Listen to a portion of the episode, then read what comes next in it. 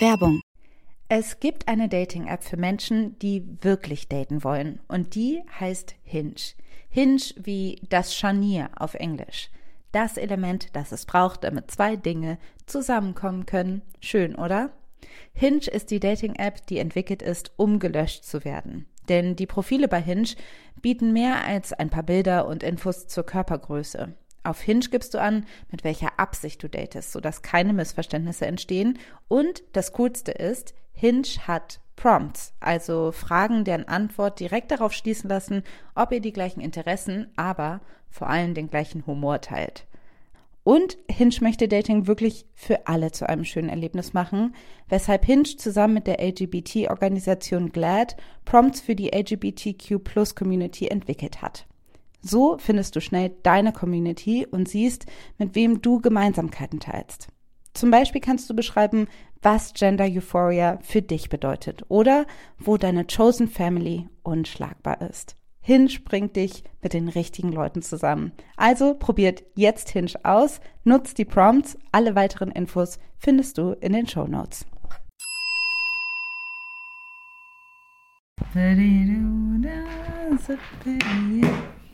Noch das Ladegerät anschließen.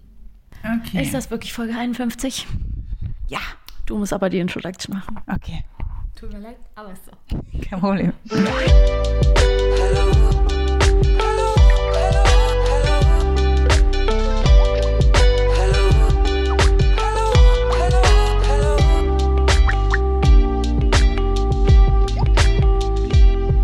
und herzlich willkommen zu Feuer und Brot, dem Podcast von Maxi und Alice, zwei Freundinnen zwischen Politik und Popkultur. Es ist Folge 51 und wir sitzen bei Maxi in Berlin. Hallo Maxi. Hallo, grüßt euch. Jo, wie geht's? Ähm, ganz gut, ein bisschen müde. Das Wetter drückt uns alle ein bisschen runter. Ich freue mich, dich wieder hier zu haben. Du warst die ganze Zeit unterwegs in Köln und jetzt sind wir wieder hier bei mir zusammen im Wohnzimmer. Vielleicht haben die Menschen es zu unserer tollen 50. Folge vernommen, vernommen dass wir in Zukunft manchmal Werbung schalten werden. Genau. Also es gibt für PodcasterInnen verschiedene Wege, Geld zu verdienen. Alice und ich haben bis jetzt mit diesem Podcast quasi kein Geld verdient, weil wirklich sowas auch viele Kosten hat. Das Hosten kostet und Webseite kostet und Server kosten, alles Mögliche. Die Dropbox kostet und so weiter. Muss ich euch alles gar nicht erklären, aber es gibt eben entweder die Möglichkeit, Deals zu machen oder von irgendjemandem Geld für das Produzieren zu bekommen oder es gibt die Möglichkeit, eben ab und zu Werbung zu schalten. Und wir werden das jetzt mal ausprobieren, gucken, wie es anläuft und werden uns natürlich vorbehalten, so ein bisschen zu gucken, wen holen wir uns hier rein. Aber wir bitten euch dafür einfach mal um Verständnis. Danke. Richtig. Versuchen die Werbung auch so angenehm wie möglich in diesen Podcast zu integrieren. Auf jeden Fall. Äh, und wir haben auch coole Shirts jetzt einfach. Genau.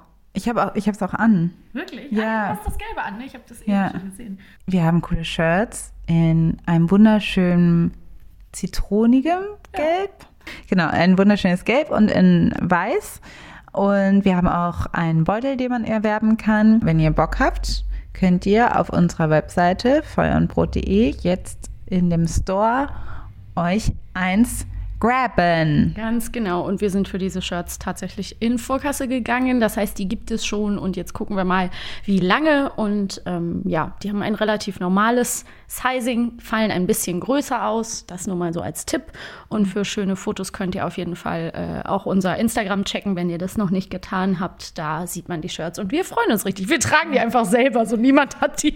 Doch seit heute haben Leute die. Aber es ist so gut, dass man die einfach als erstes selber trägt. Vor allen Dingen muss man auch sagen, genau, schickt uns gerne Fotos, ja. wenn ihr die selber tragt. We would love to see it. Wenn du repostet werden möchtest, dann äh, genau, tag uns auf Instagram. Wir haben lange überlegt, worüber wir in dieser Folge sprechen können. Das heißt so mittellange, aber wir haben ein bisschen überlegt.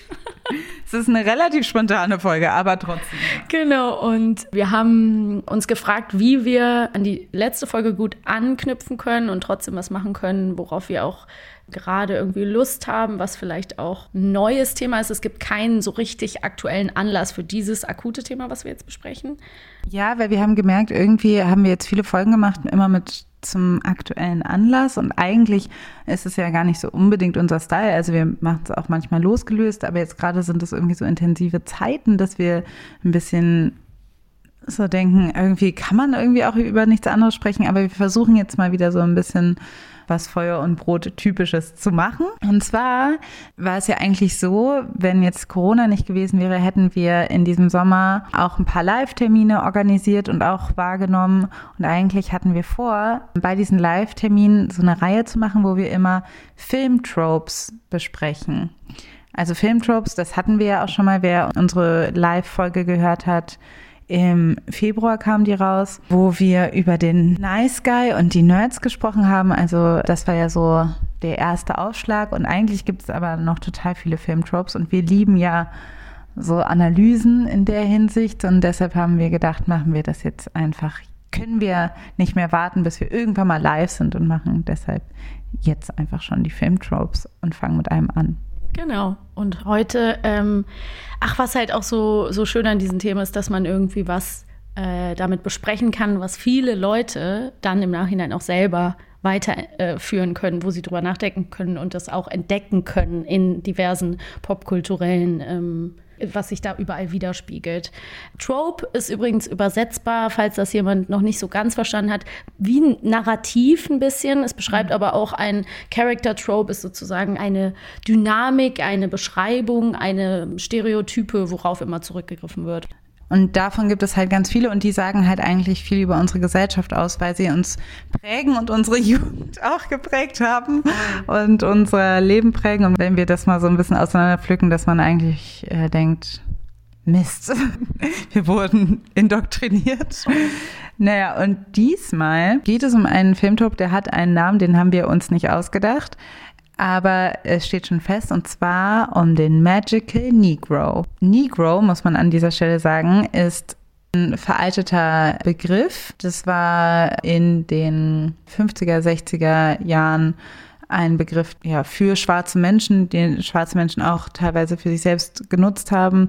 Aber mittlerweile würde man das nicht mehr nutzen. Also auch wenn wir jetzt über den Magical Negro reden, bitte denkt nicht, dass Negro okay wäre als Super cooler Begriff, mit dem ihr jetzt rumlaufen müsst. Und es gibt ja auch diesen Film äh, I Am Not Your Negro ähm, genau. zum Beispiel. Also es ist ja auch in gewissen Kontexten schon sehr klargestellt worden, dass eben das eine Bezeichnung ist, die nicht mehr zeitgemäß ist. Und wir sprechen jetzt darüber, weil der genau. Trope eben so heißt. Also James Baldwin hat in seinen äh, Texten ganz oft von The Negro gesprochen und es gibt auch sowas wie Negro Spirituals. Mhm. Also es ist halt noch so eine ähm, Sache, die manchmal noch zitiert wird, weil manche Dinge noch so heißen. Wie zum Beispiel dieser Trope. Der Mensch, der diesen Trope benannt hat, ist eigentlich der berühmteste schwarze amerikanische Regisseur, Spike Lee. Und der hat es den kennt man zum Beispiel von Do the Right Thing, super bekannt, Nola Darling. Und Black Clansman ist, glaube ich, jetzt so der bekannteste, genau. also für die, für die jungen Menschen, der bekannteste Film von Spike Lee. Er hat das gemacht, nachdem er die Legende von Beggar Vance gesehen hat. Ja. Das ist ein Film mit Will Smith und, und Matt Damon.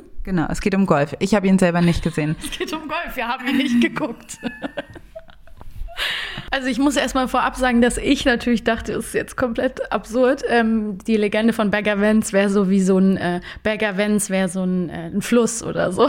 Also ich habe ja, das gar nicht verstanden. So das hört sich auch an wie so ein das Geheimnis von Loch Ness. Ja, ja, genau. Oder so die, ähm, die Wellen der Leidenschaft. Also so irgendwie so eine komische malerische Beschreibung. Aber es ist The Legend of Bagger Vance äh, deutet ja schon an, dass es so ein bisschen ein Magical Touch hat. Also mhm. eine Le Legende ist jetzt nicht äh, so die Lebensgeschichte in dem Film, ich habe, äh, wie gesagt, ihn auch selber nicht gesehen, aber man erinnert sich an Will Smith, wie er mit so einem ganz freundlichen Lächeln und so einem Hut immer hinter Matt Damon steht und ihm äh, gut zuredet.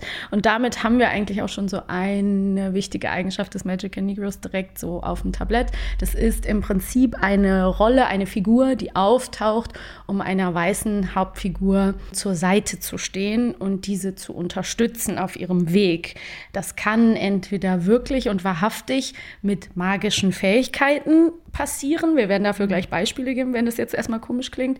Es kann aber auch nur so eine ganz ungreifbare Art von Weisheit sein, die diese Person ausstrahlt. Also ich denke, ein wirklich gutes Beispiel ist eben Whoopi Goldberg, mhm. weil viele zu Whoopi Goldberg ja auch Sie spielt ja in diesem Film mit Patrick Swayze und Demi Moore, diesen ähm, Ghost Nachricht von Sam, da spielt sie ja sogar eine Wahrsagerin oder ein Medium sozusagen. Genau. Und sie hatte ja das Problem, glaube ich, auch mit, sie hat ja einen Oscar gewonnen, mhm. dass sie mit dieser Rolle fast so ein bisschen verwachsen ist für Personen. Also mhm. Leute sagen ja, Whoopi Goldberg strahlt so eine Weisheit aus und so. Also es ist ja fast schon, sie selber ist diese, hat, glaube ich, das Problem gehabt, dass dieses Stereotyp auch so an ihr geklebt hat als Person. Hat sie, ja. glaube ich, auch mal drüber gesprochen.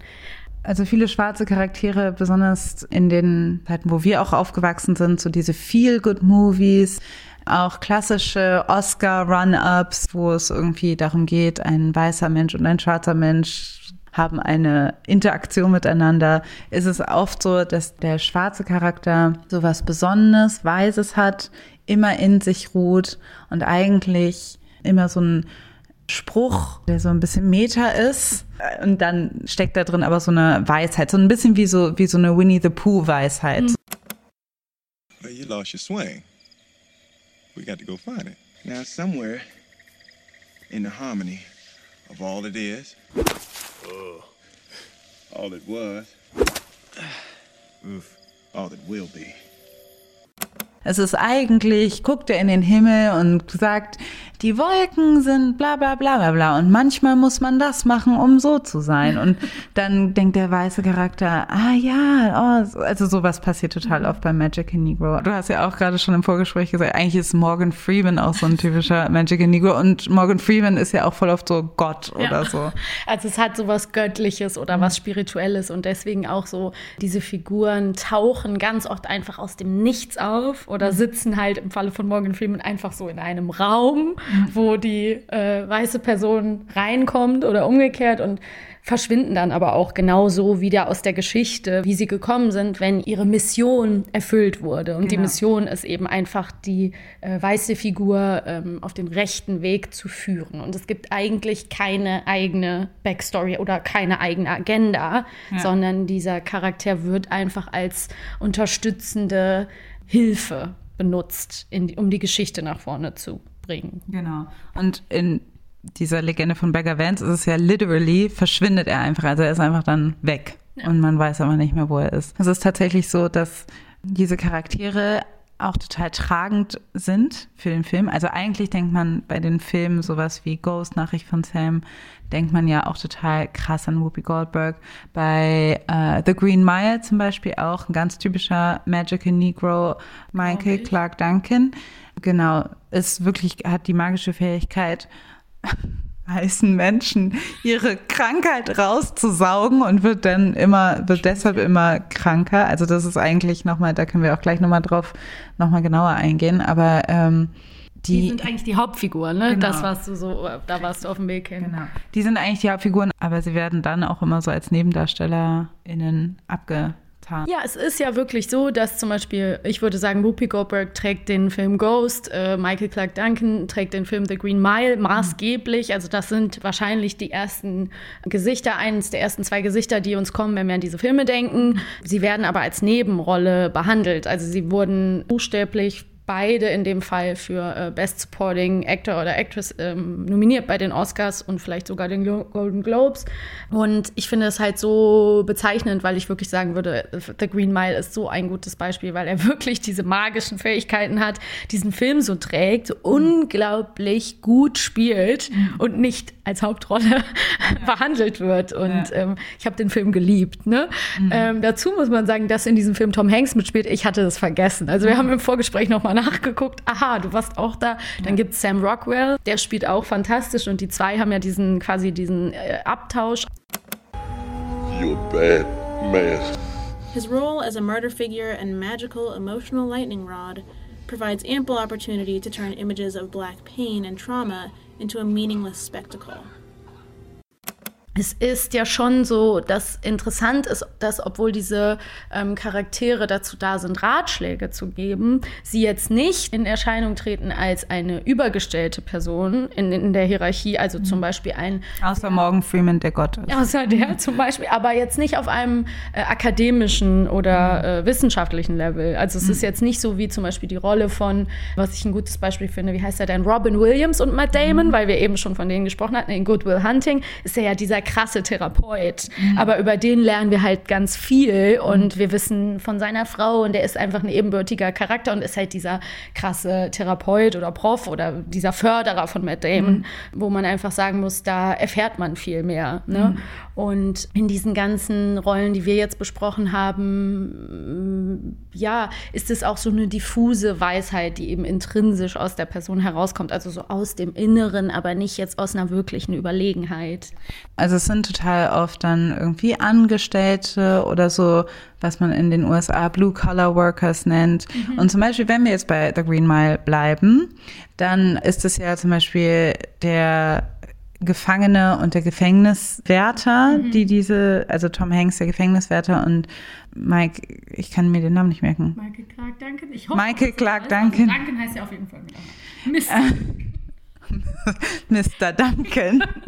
Dass er ja auch, er hat ja auch so eine ganz so eine Sprache, dass er also so diese, auch so eine typische Sprache, die irgendwie auch so ganz oft so in Hollywood-Filmen so den schwarzen Charakteren äh, zugeschrieben wird.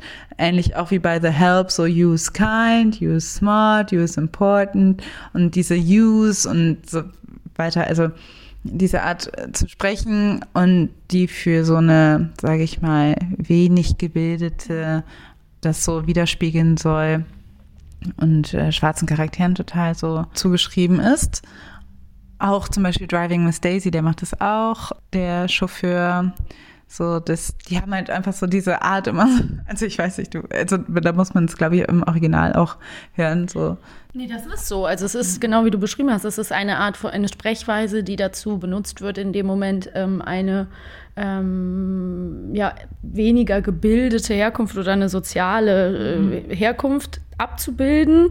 Und ähm, was damit aber auch so oft einhergeht, wenn wir jetzt zum Beispiel Miss Daisy haben und ihr Chauffeur, da ist es tatsächlich auch so, der ist so super happy in seiner Rolle, wenn ich mich erinnere, als Chauffeur, der möchte gar nichts anderes sein. Und man hat halt ganz oft dieses so, ähm, ähm, da ist ein ganz einfacher, einfacher Mensch und guck, wie zufrieden er ist. Und äh, es hat auch schon wieder sowas fast von so einem, ach schau mal, er ist mit so wenig zufrieden. Mhm. Bisschen Parallele zum White Savior ähm, Trope, den wir ja auch besprochen haben. Ich meine, es geht ja auch voll oft einher. Mhm. Also der Grund, warum die, also die, es ist auch trotzdem so, jetzt nicht bei Ghost oder so, aber bei The Help oder bei Driving Miss Daisy, dass die ja irgendwo trotzdem so eine ähm, gerettet werden oder in eine bessere Situation geholt werden durch den weißen Charakter. Also dass die irgendwo zum Austausch dann, also bei The Help oder so, die sind dann zwar ganz weise und helfen dann der, dem weißen Char äh, Charakter irgendwie so weiterzukommen und nach vorne zu kommen. Und der weiße Charakter rettet sie aus ihrer manchmal miseren Situation oder im Falle von The Green Mile auch nichts. ähm, ja, und es muss ja so selbstlos sein. Ne? Mhm. Und ähm, zum Thema Haupt- und Nebenrolle hattest du mich im Vorgespräch auch darauf hingewiesen, dass ja zum Beispiel bei The Green Book, wo wir ja mhm. auch schon drüber gesprochen hatten im Zuge von White Savior, The Movie, mhm. ähm, dass äh, Mahershala Ali da ja auch als Best Supporting Actor ähm, gehandelt wurde mit seinen Nominierungen mhm. äh, oder es gewonnen hat, ne? Ja, er hat Oscar. Nicht, wo einfach, wo man auch sagen muss, er ist die Hauptrolle. Es soll die Geschichte sein. Mhm. Aber nein, es ist Viggo Mortensen und das ist auch klar aufgeteilt.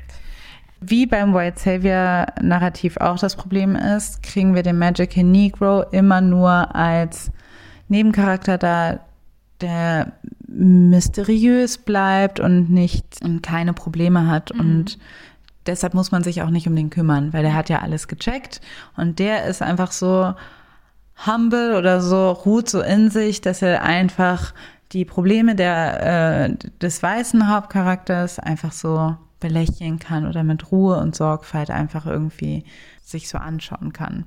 Und alles hängt ja so ein bisschen damit zusammen. Also es ist zwar bei schwarzen Charakteren in so Hollywood-Filmen oft so, aber es gibt den natürlich auch in anderen Variationen. Also oft gibt es sind auch so Abbildungen von indigenen Menschen, mhm. total indigenen US-amerikanischen Menschen total so magical, spiritual und haben halt in Deutschland gibt es so eine ähnliche Analyse über dieses Narrativ von der edle Wilde. Mhm. Also jemand, der auch irgendwie so erhaben ist. Was beim edlen Wilden noch dazu kommt, ist, dass sie noch so eine, sag ich mal, so eine kindliche oder auch manchmal aggressive kalte Seite haben. Und das ist oft so bei indigenen Charakteren mhm. so. Genau, also da gibt es auch so Parallelen. Und es gibt auch so Filme, jetzt so zum Beispiel The Last Samurai oder, also die Leute werden dann oft es ist auch ganz oft so, dass asiatische Menschen dann auch mit so einer gewissen Spiritualität, mit einer Weisheit, mit so einer absoluten Ruhe dann dem weißen Hauptcharakter widmen. Aber alle haben immer so dieses, wir sind erhaben, wir sind spirituell und deshalb, äh, wir wahren irgendein Geheimnis und ähm, können dir damit irgendwie helfen. Das ist so, das ist all, allen BIPOC-Charakteren irgendwie so ein bisschen zugeschrieben oft. Ja, und die haben ja dadurch, dass sie gar keine eigene Agenda haben, auch keine Wünsche und du hast mhm. gesagt, auch gar keine Probleme und dadurch sind sie ja auch nicht wütend oder traurig über die Ungerechtigkeiten mhm. der Welt. Also dann ist es ja wieder in dem Moment ein Feel-Good-Movie, aber für White People. Also es mhm. ist ja dann, gibt es ja sozusagen das Gefühl, dass all diese Probleme gar nicht so wichtig sind, mhm. weil es ja auf das Individuum und die individuelle Geschichte des weißen Charakters dann ankommt, dass der aber bitte jetzt, also die Geschichte soll ja erzählt werden. Genau. Ne? Weil wenn man das jetzt mal so aus der Perspektive von diesen Magical Negroes sieht, zum Beispiel Oda May bei Ghost. Ja. Warum macht sie das? Ja, gibt keinen Grund. Also es ist, was hat sie davon bei The Green Mile? Warum saugt er da allen Leuten die Krankheit aus. Der möchte das. Der ist so selbstlos und lieb. Ich weiß das noch. Ich fand den so toll als Kind. Genau. Ich dachte, der ist so lieb, der darf nicht sterben. Und das ist ja auch das, was zumindest weiße DrehbuchautorInnen, wenn sie das schreiben, man kann, muss eigentlich gar nicht mehr gendern, weil es meistens Männer sind, mhm. aber ähm, wenn sie das schreiben, ja, glaube ich, auch im Kopf haben. Es ist, ich habe manchmal das Gefühl, es kommt auch so ein bisschen aus so einem White Guilt heraus mhm. und so einer Romantisierung, mhm. dass man so denkt, so, wir müssen einen Film schreiben, wo ein schwarzer Charakter quasi mit ganz anderen Augen gesehen wird, dass der nicht böse ist mhm. oder zwar ist er ein Beggar oder ist in irgendeinem irgendeiner Servicearbeit, aber eigentlich hat er eine Magie, genau. Er ist eigentlich magisch.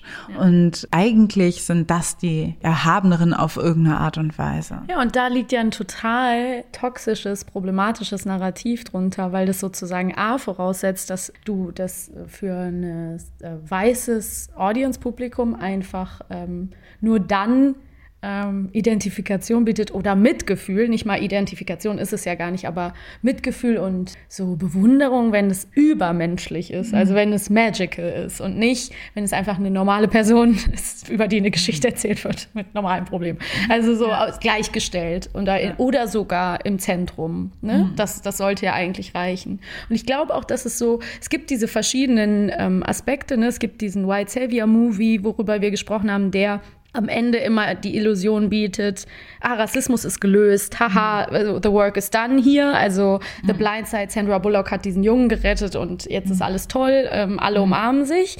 Und dann gibt es Filme, die wir jetzt gerade besprochen haben, wo Rassismus thematisiert wird, indirekt, wie jetzt The Help, auch mhm. wieder White Saviorism mit drin, aber auch äh, Driving Miss Daisy. Da geht es ja um Rassismus. Mhm. Aber es ist gleichzeitig eine totale, also eine Umschiffung einer tieferen Auseinandersetzung mit dem Thema und es wird nie was strukturell verändert oder verbessert. Mhm. Oder es findet halt so eine Morgan Freeman Gott-Geschichte statt und dann ist da so eine Colorblindness. Mhm. Ne? Also das gibt es ja auch ganz oft, dass dieser Charakter einfach auftaucht und es gar keine Rolle spielt. So, was ist jetzt mit dem und Genau, aber das ist ja auch, soll ja auch immer so ein Statement sein. Morgan Freeman ist der Präsident. Morgan Freeman ist Gott. Mhm. Gott ist eigentlich schwarz. Haha. Also das, ich glaube schon, dass es auch immer so ein Statement sein soll. Dass es dann so eine subtle Kommentierung sein soll, aber auch wiederum in die Falle tappt, dass es auch wieder so eine anscheinend so eine Überhöhung notwendig ist in einem absolut eigentlich weißen Film, dass der schwarze Charakter sich nicht eingliedern kann, sondern immer irgendwo eine, diese komische, überhöhte und gleichzeitig tiefer gestellte Sonderstellung hat, was so ein bisschen, also ja, also irgendwie frustrierend ist. Und vor allen Dingen ist es ja auch so, also anders als beim White Savior Movie ist es ja so, der Magic Negro, du musst dich halt eben nicht um ihn kümmern ja, ja. am Ende. Also in vielen Filmen, auch wenn sich das oft trifft, aber in vielen Filmen geht er, genau, ist er dann ja weg oder stirbt mhm. oder irgendwie ist einfach. Es gab ihn ja gar nicht, weil er ist ja so wie die gute Fee bei äh, Cinderella. ja, also so. Ja. Er hat ja im Fall von Uncle Remus offenbar echt so einen blauen Vogel auf der Schulter. Genau, bei Uncle Remus auch ein ganz alter Disney-Film. Und genau, also der ist so ein Geschichtenerzähler. Mhm. Uncle Remus auch sehr racist in vielen Dingen. Ja, egal. Ich habe ihn aber früher geliebt, okay. diesen Film. Ähm, wo wir halt da gerade drüber gesprochen haben, wie sich durch so eine Überhöhung eben ähm, schwarze Charaktere in so einen Film dann irgendwie nicht richtig eingliedern oder das so gesehen wird und deswegen so überhöht erzählt wird, dann gibt es ja die, den Fall, dass sie sich so, dass sie so sehr eingegliedert werden in, dass sie verschwinden, also dass sie mhm. quasi keine eigene Rolle haben, sondern einfach als bester Freund oder beste Freundin, was ja auch so ein bisschen dieses, haha, wir erzählen, es gibt keinen Racism, weil mhm. hier sind zwei Hauptcharaktere und die sind Best Friends. Mhm. Ähm, dass es dann halt so den schwarzen besten Freund oder die schwarze beste Freundin gibt, die aber eigentlich auch keine eigene Agenda hat, außer der ja. weißen Person an der Seite zu stehen. Vor allen Dingen sind es oft gar nicht die Best Friends. Das sind die, die halt helfen, wenn die Best Friends auch nicht mehr reichen. Mhm. So, wenn die gerade nicht irgendwie, das sind ja nur so punktuelle WegbegleiterInnen. Also zum Beispiel nehmen wir Sex and the City, diesen Film. Ja. Da ist Jennifer Hudson auf jeden Fall so ein Black Best Friend in der Hinsicht, dass die halt einfach, die ist die Assistentin von Carrie. Ja, und Jessica Parkers ja, ne? Genau. Und dann hat Carrie tausend Probleme und Jennifer Hudson regelt es einfach. How can I not know about this? Girl, stick with me. I'll hook you up. And did she hook me up? After only three days, I began to think of her as St. Louise from St. Louis. Wir erfahren aber nichts über sie als Assistentin. Wir erfahren nichts. Sie ist nur die Ratgeberin. Und sie ist die Ratgeberin, wenn halt alle anderen Freundinnen gerade nicht können oder irgendwie ihre Fähigkeiten ausgeschöpft haben. Und weil Carrie selber nicht draufkommen kann, muss es dann Jennifer Hudson machen. Also so, das ist auch immer so ein bisschen, der Magical Negro oder der Black Best Friend muss auch immer so ein bisschen macht so ein bisschen lazy Screenwriting wieder, wieder wett in der Hinsicht, dass diese Person das dann gelöst hat oder diese Person ähm, dann den Hauptcharakter auf diese Idee bringt. Und also irgendwo bauen die immer so eine Rampe. Also wo, wo es ja mehrere Magical Negroes gibt, ist bei Girls. Ah ja, mhm, genau. Ja, das war ja, äh, also Girls ist ja so eine super weiße Serie. Das Universum von Girls ist ja auf jeden Fall so richtig weiß und dann gab es halt total Kritik an Lena Dunham, weil man so gefragt hat, so, äh, hallo, was machst du da? Mhm.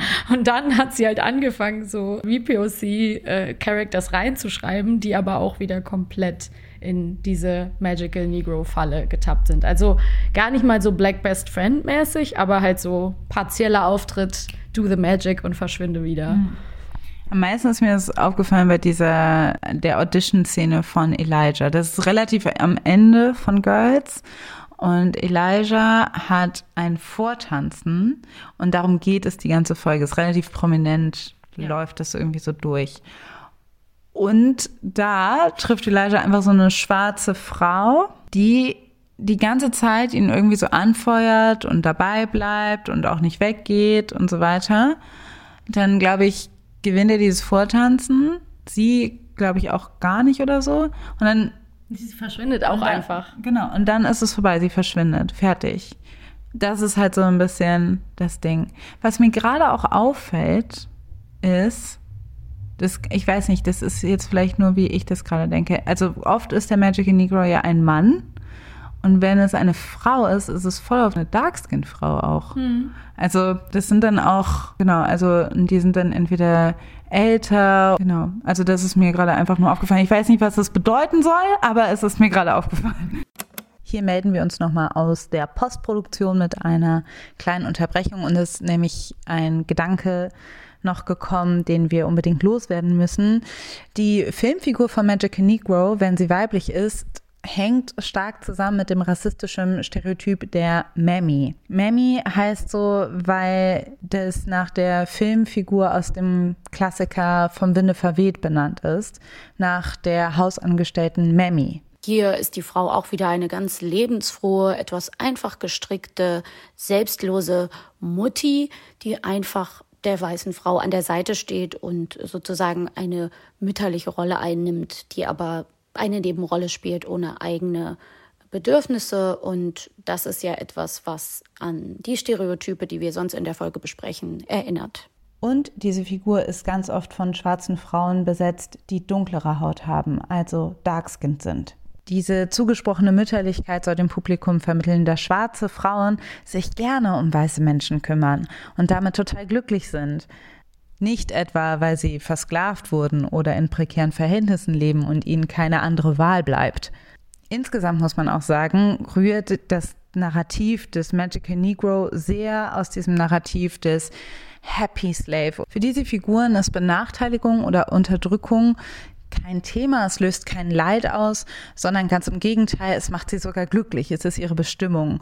Sie freuen sich über dieses simple Leben, was sie führen die Figur der schwarzen Mama, die sich, wie gesagt, aufopferungsvoll äh, um andere kümmert, auch um weiße Menschen, die ihr vielleicht gerade erst über den Weg gelaufen sind, kennt ihr sicher aus vielen anderen Filmen und Serien. Und es passiert aktuell immer noch. Also bei neueren Filmen wie bei The Help zum Beispiel. Die Darstellerin der originalen Mammy aus Vom Winde verweht, Hattie McDaniel, hat übrigens für ihre Rolle einen Oscar bekommen und war damit die erste schwarze Person, die mit einem Academy Award für beste Nebendarstellerin ausgezeichnet worden ist. Also wenn ich jetzt äh, auf die, das toxische äh, System unserer Welt, das rassistische System zurückführen würde, dann würde ich es fast so interpretieren, dass es gerade mit diesem Ältersein, ähm, mhm. dass es sich gerade äh, abgrenzen soll zwischen, dass es auf keinen Fall ein Sexual Interest von mhm. unserem weißen Hauptcharakter, dass man mhm. das halt sofort erkennt, vermeintlich. Ne? Mhm. Also auch wieder nochmal total ähm, ja, so Colorism-Ansatz, dass man da nochmal eine Abgrenzung macht irgendwie. Ähm, ich finde an dieser Geschichte bei Girls ist auch das Krasse, dass das wirklich so geschrieben war. Ich meine mich zu erinnern, dass das auch so interpretierbar war, als hätte es sie nicht gegeben. Also es mhm. ist so, die zwei gehen durch diese Folge und keiner redet mit denen gefühlt und keiner spricht mit ihr. Mhm. Also so dieses so, du hast dich nachher gefragt, war das vielleicht nur ein Traum von Elijah, dass sie mhm. da war? Und das macht auch diesen Trope total aus. Wie jetzt bei Berger Vance, wie gesagt, ich keine Gewehr auf diese Angabe, aber dass man fast so, man könnte denken, bildet sich der Hauptcharakter äh, die Person nur ein. Mhm. Und Lena Dunham hat halt tatsächlich so viele Fehler gemacht, weiterhin, weil sie auch noch eine andere, es gibt noch eine andere Szene, wo Marnie mit ihrem Freund, Husband Desi in so einen Buchladen kommt und da ist so eine wunderschöne ähm, Modelfrau am Arbeiten, eine schwarze Frau, die ähm, dann auch so ist, so Marnie äh, äh, haut dann so Bücher um und dann ist sie so, ja, ich wollte das eh gerade wegräumen und dann fangen die so an mit ihr zu reden, auch die Rolle von Lena Dunham und mhm. sie gibt einfach nur so also ganz tolle Antworten und ist auch so super Lebensweise und super schön und die machen ihr ganz viele Komplimente, wie schön mhm. sie ist und toll und so. Und das ist aber auch so wieder, es ist halt kein, kein Charakter, der irgendwie in dieser Story bleibt, genau. Fundament hätte. Die sind ja auch nach einer Episode wieder weg. Und das ist auch so ein Kniff, den, der mir gerade noch einfällt, den man wirklich so anwenden kann. Zum Beispiel, welche Serie ja, sorry to say that, total unter der Kritik steht. Diesen Black Best Friend Trope mhm. so krass auszureizen, ist halt New Girl. Mhm. New Girl wechselt literally den Black Best Friend aus nach zwei Staffeln oder nach der ersten. Ja. So egal ist es. Und am Ende kommt der andere zurück. Aber die Story von, ich glaube, Vince heißt der eine und ich weiß nicht, wie der andere heißt. Coach. Coach, genau, Coach. Am Ende sind die zusammen da, aber die mhm. haben so eine total ähnliche Rolle eigentlich. Also die in der Casting Description lesen die sich gleich. Ja. Und es war wirklich in der Kritik, ich muss sagen, wie gesagt, ich kann mich auch falsch erinnern, aber ich habe New Girl auch gesehen, meine, das war so, dass die Geschichten, die sich um die drehen, sind nicht wichtig für das ja. Gesamtkonstrukt der Serie. Das Gesamtkonstrukt dreht sich um die Konflikte und Liebesgeschichten von Nick und Jess und Cece und Schmidt. Das sind die Sachen, um die es geht. Und alles andere ist so auswechselbar. Also man könnte das rausschreiben und New Girl wäre dieselbe Serie. So. Absolut, total. Also ich meine, es war ja auch so offensichtlich, weil im Pilot war dieser Coach, dann konnte der, glaube ich, nicht. Ja. Und dann haben die einfach jemand anderen da reingesetzt. Und dann war es so offensichtlich, dass sie dann irgendwie, ich weiß nicht, wie das dazu gekommen ist. Zurückkommen lassen. Richtig, aber war halt Vielleicht auch hatte so. der auch noch Verträge für 20 Folgen und war so, hey, ich verklage euch. Keine Ahnung, kann alles. Nein, nein, ich glaube, das war, ich habe mal gelesen, dass der irgendwie eigentlich Dreharbeiten hatte und dann kam er irgendwie ah, wieder oder so, keine Ahnung. Ist ja auf jeden Fall egal, aber es ist so offensichtlich, ja. genau. Er ist so die Person, die egal ist. Und das muss man ja auch sagen, die sind ja auch dann so, ich meine, Schmidt hat auch dieses witzige Ding, das ist, man ist ja auch eine Comedy-Serie, ne? Aber äh, trotzdem ist auch oft das Ding, dass die eigentlich ein bisschen egal sind, aber dass sie so die witzigen sind. Ja, ja. Wo es auch ist, deutsche Serie, ist bei Druck. Mhm. Es gibt, Druck ist so eine Serie von Funk. Alle Charaktere kriegen eine Staffel. Mhm. Äh, es sind so Freundinnen, Außer die schwarze Person, die kriegt keine. Ich glaube, ja. Alle kriegen ein Ding, außer die schwarze Person. Die kriegt keins. Oh ja, und das ist ja auch, wir haben ja auch so ein bisschen eben darüber gesprochen, wie das einen so prägt. Also ich glaube, das ist vor allen Dingen auch gut für unsere ähm, ZuhörerInnen, sich das ähm, klar zu machen, weil wir da ja sehen, es reicht halt nicht, eine Rolle mhm. positiv zu schreiben und zu sagen, ja, hey, cool, wir mhm. haben hier eine positive Repräsentation, sondern es muss auch Futter dran. So, es muss ja. auch was da sein. So, die Person muss auch was kriegen, der, es muss ein, eine Charakterentwicklung geben, eine eigene, eigenständige Story mhm. und eine eigene Autonomie der Person, die sich ähm, für Dinge interessiert und ihre eigenen Wünsche und Anliegen einsetzt. So. Mhm. Und das ist auch das, was ich vorhin meinte, als ich es äh, unglücklich formuliert habe, auf jeden Fall, oder nicht genau auf den Punkt, dass ich meinte, es gibt eben auch diesen Black Best Friend Trope, der einfach verschwindet. Also, mhm. das kennen wir halt zum Beispiel aus diesen ganzen Teenie-Filmen, mhm. wo man einfach das Gefühl hat, die casten vier Freundinnen, die gut zusammen aussehen und dann ist eben eine schwarz, aber es ist so mhm. völlig egal. Und ich denke halt so ein bisschen gerade so an Clueless zum mhm. Beispiel, wo einfach so, wo ich mich schon frage, oder wir ja auch vorhin so ein bisschen gesprochen haben, so wie sehr prägt das äh, auch so eine Freundschaft irgendwie, ne? Dass man irgendwie denkt so, ja, es muss so sein. Das eine muss immer die beste Freundin sein oder so, ne? Ultimately, even if the best friend is a lot more than the sidekick, automatically putting actors who fit categories of otherness into the supporting role sends the damaging message that being gay, fat, or non white is niche and wouldn't have broad appeal. Und ich glaube, mich hat das komplett geprägt. Mhm. Also ich war auf jeden Fall, ich dachte einfach, ich müsste ein Magical Negroes sein, so. In der Hinsicht, dass ich immer so, und das ist ja auch so schwer im Nachhinein auseinanderzuklamüsern. Ja. Wie viel diese Filme daran schuld sind oder dieses Narrativ, was einem immer wieder begegnet ist.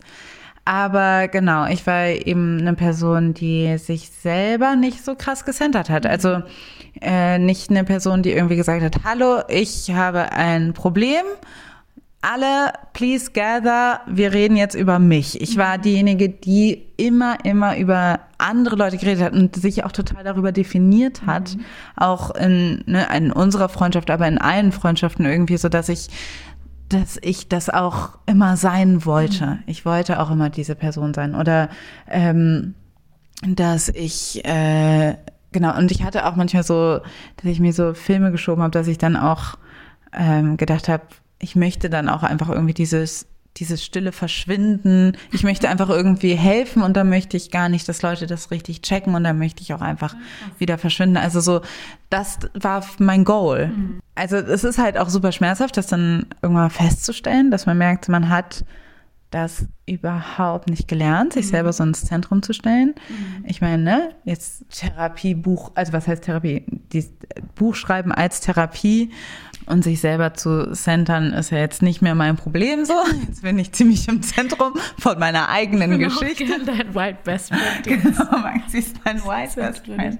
Aber das war auf jeden Fall, glaube ich, schon sowas, was mich total geprägt hat. Du warst halt auf jeden Fall natürlich immer eher die problemlösende Person als die, Problem die Person, die selber Probleme verursacht hat oder diese auch von sich selber in den Mittelpunkt gestellt hätte. Und das ist halt interessant, weil wir werden nie rausfinden, wie viel Anteil ist in der Persönlichkeit oder dem Großwerden, auch mit zwei großen Schwestern oder was weiß ich, äh, Familienkonstrukt, aber wie viel ist eben auch in der Art von Repräsentation. Und dass man natürlich als, weil wir haben machen wir ja heute auch noch manchmal aus Quatsch, wenn man irgendwie sieht, haha, lustig, ich synchronisiere ja viele Serien und es gibt sehr oft eine weiße Freundin und eine schwarze Freundin, die on screen sind.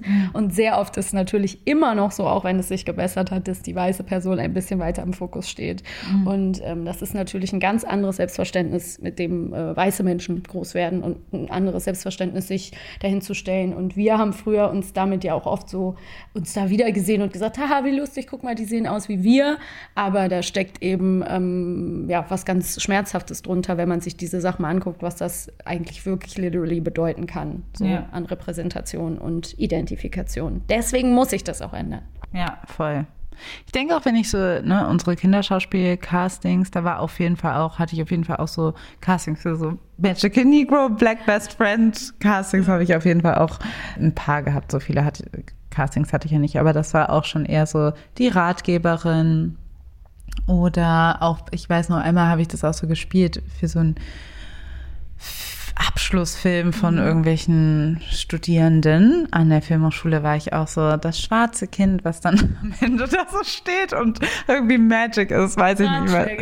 Ja, also das gab es auf jeden Fall auch. Es ist zwar sehr Hollywood-mäßig, aber auch deutsche Filme sind davon geprägt oder auch deutsche Serien sind jetzt nicht davon frei. Nee. Weiß Gott nicht, überhaupt gar nicht. Ähm, das Ding ist halt auch, was ich mir wirklich, wirklich, wirklich, wirklich wünschen würde von Herzen, ist als eine Person, die sich mit diesen Tropes beschäftigt. Und wir lieben das ja auch, diese popkulturelle Analyse in jeglicher Hinsicht, dass Leute einfach mehr recherchieren würden. Also wenn sie schreiben, dass sie sich einfach mal informieren, was sind denn gängige Tropes, auf die ich vielleicht reinfalle, wenn ich einen Charakter positiv schreiben möchte. Was kann ich denn da vermeiden und was ist dann ähm, auch in einer positiven Richtung scheiße, weil es äh, rassistische Stereotype ähm, reproduziert. Also was sind Beispiele, wo genau das nicht passiert und sich daran zu orientieren. Total. Und wenn man auch, natürlich gibt es, es muss einen Hauptcharakter geben, der kann aber auch gerne schwarz sein, weil das ist nämlich auch das, was, glaube ich, die Leute nicht verstehen. Diese, ich habe manchmal das Gefühl, die Leute denken halt auch in der Rezeption nur an die weißen Menschen und denken eben, dass dieser schwarze Charakter wird dafür sorgen, dass weiße Menschen irgendwie ein gutes Image haben von, von schwarzen Menschen. Ich gucke diese Sachen auch. Ich, also schwarze Menschen gucken diese Sachen auch. Es prägt auch unser äh, Selbstverständnis. Und deshalb ist es halt, also ich meine, es wird auch besser, wenn man jetzt irgendwie guckt, was jetzt veröffentlicht wird an Serien und Filmen, teilweise aber auch nicht. Ich meine, The Green Book ist auch erst äh, 2019 irgendwie oder 2000, ja, ich glaube 2018, Ende 2018, Anfang 2019 erschienen. Also äh, ist jetzt nicht so, dass der Magical Negro oder der White Savior oder so schon gestorben ist. Es ist auf jeden Fall Zeit, dass diese Charaktere gehen. Und es ist wichtig, dass schwarze Menschen, BIPOX auch ihre eigene Geschichte erzählen können. Und auch nicht nur, es geht entweder dann nur um schwarze Menschen oder wenn es um eine Gruppe gibt, die irgendwie unterschiedliche Weiße und BIPOX äh, begreift, dass es dann, dass die nicht auch die Hauptcharaktere sein können. Ansatz ist ja, also, oder wo es ja schon unter, wo es anders ist, ist ja bei Euphoria. Auch wenn das Schwarzsein dieses bei Euphoria ja irgendwie so ein bisschen ignoriert wird, ne? Aber das ist halt wenigstens so, da ist die schwarze Person der Hauptcharakter. Ja. Ja, also da, das ist ein Positivbeispiel und es wird ja in mancher Hinsicht auch besser. Keine Ahnung, man ist ja schon mit so wenig irgendwie auf dem deutschen Markt, ist man schon mit so wenig dann irgendwie happy. Ich habe mich voll gefreut, als ich letztens dann irgendwie Teddy von Teddy, Comedian Teddy in Systemsprenger gesehen habe. Und er spielt da natürlich nur eine Nebenrolle, aber immerhin ist er einfach nur ein Sozialarbeiter, der einfach nur da ist. Der ist auch kein Savior oder so. Der ist halt einfach eine normale Rolle und du bist schon so, danke, ihr habt nicht irgendwas erklärt und nichts gesagt. Das ist aber natürlich noch überhaupt nicht perfekt. Also es muss einfach, äh, es muss in den Center, andere Leute müssen die Geschichten erzählen. Oder eben, wenn ihr uns zuhört und selber Leute kennt, die Geschichten schreiben und produzieren und dafür verantwortlich sind, dann gebt denen das weiter, dass die sich auch informieren müssen. Genau. Ich warte auf den Tag, wo es eine deutsche Serie gibt, wo BPOC die Hauptrolle spielen, nicht in so einer stereotypisierten Art wie bei Four Blocks oder so. Bei Druck ist mir das extrem aufgefallen. dass es, wie gesagt, die Serie macht schon irgendwie, es irgendwie hat ein gutes Writing und alles ist, aber das ist leider ein bisschen verkackt und es fällt auch auf. Also es wird so unkommentiert einfach gesagt, dass Sam einfach keine äh, kein Part bekommt. Aber es ist halt, wie gesagt, es geht irgendwie, it's not going unnoticed. Also von, wie gesagt, denkt daran, das sind, also an die Leute, die diese Serien sch äh, schreiben, geht dieser Appell raus, denkt daran, ne? Alle, es sind nicht nur ein diverses Bild was irgendwie gut aussieht, sondern es sind tatsächlich Identifikationsfiguren. Also geht sorgsam mit denen um. Ja, und schreibt denen auch eine Story. Also ich denke gerade die ganze Zeit, obwohl ich, wie gesagt, ich habe, glaube ich, die zweite Staffel, ich kann mich daran nicht mehr erinnern, aber so How to Sell Drugs Online Fast, wo es die Rolle Gerda gibt, wo ich echt dachte, so, okay, immerhin ist die da und immerhin ist die cool und so, mhm. aber die hat so wenig Story. So, schreibt die nicht einfach weg, lass die doch mal da sein. Ne? Also genau. die ist dann irgendwie Love Interest, aber dann passiert so wenig. Äh, das läuft ja auch auf Netflix, das ist eine international angenommene Produktion. Ich bin mir sicher, die Leute hätten gern mehr von Gerda gesehen. Mhm. Sie heißt ja Gerda in der Rolle. Und es ja. ist doch schade. So. Ja. Gib doch mal was. Also ganz ehrlich, ich glaube auch ernsthaft ist es so, also das, wie gesagt, es ist, das ist schon mal gut, es ist gut, dass Teddy einen Sozialarbeiter mhm. spielt oder wie bei Bad Banks dann einfach ein Programmierer oder Gerda einfach dann auch da ist. Aber das ist wirklich erst der Anfang. Leute. Das reicht mir überhaupt nicht. Nee. Also es ist halt echt noch überhaupt nicht so, ich, wie gesagt, es, diese Geschichten, das, die könnten auch eine ganze Serie tragen. Ja. Und ähm, es kann eben Teenie-Serien, Jugendserien geben. Es kann diese ganzen Geschichten können erzählt werden mit äh, BIPOX auch im Zentrum, so Voll. ohne dass sie irgendwie for the advancement of the white person sind. Ja, und ohne in diese Stereotype zu fallen. Ne? Ich will jetzt das mhm. fast nicht mehr zum Ende der Folge nochmal aufmachen, aber so genau wie bei der Tatortkommissarin von Florence äh, äh, Kasumba, wo alle sich so gefreut haben. Und also, mhm. sorry, wenn man einmal googelt, äh, how to write a black female character, mhm. dann kommt sofort, bitte mach kein angry black woman. Mhm. Schreib halt keine Kommissarin, die Aggressionsprobleme hat mhm. und in der ersten Folge der weißen Kommissarin eine scheuert. Maybe not. Das ist nur so eine kleine Anregung von mir. Also, das ist einfach ein No-Go. Ja. Und vor allen Dingen, ganz ehrlich, Wer macht es? Ja. Kennst du jemanden? Wer macht das? Also das Schlagen oder das so schreiben? Nein, genau. Nee, wer, wer, wer. Niemand. So? Deswegen, warum schreibt man das so? Das ist, also, Aufrege hoch 1000. Naja, also das, das geht einfach nicht klar. Du schreibst nicht eine, die erste schwarze Tatortkommissarin hat Aggressionsprobleme. Ja, genau. Das ist ihre Rollenbeschreibung. Ja. Ihr könnt sie online nachgucken. Ja. Schöne Grüße aber auch an Florence Kasumba. sie hat mir letztens geschrieben das, und ich äh, war ganz äh, berührt.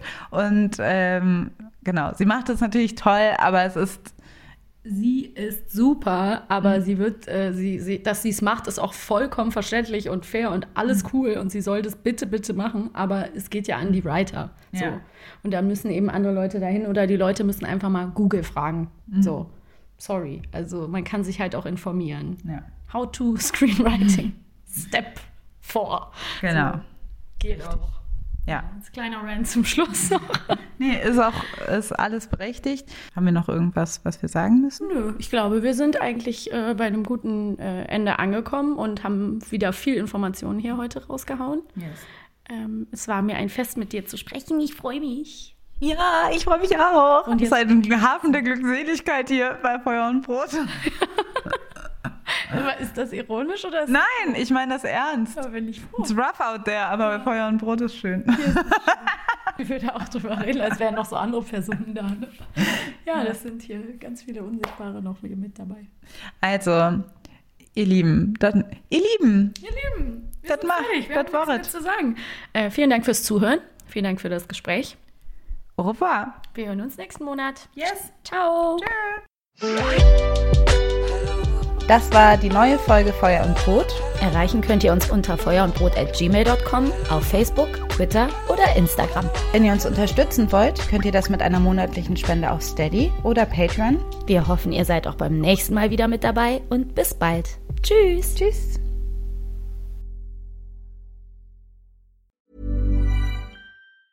Ever catch yourself eating the same flavorless dinner three days in a row? Dreaming of something better? Well, HelloFresh is your guilt-free dream come true, baby. It's me, Kiki Palmer. Let's wake up those taste buds with hot, juicy pecan-crusted chicken or garlic butter shrimp scampi. Mm. Hello Fresh. Stop dreaming of all the delicious possibilities and dig in at HelloFresh.com. Let's get this dinner party started.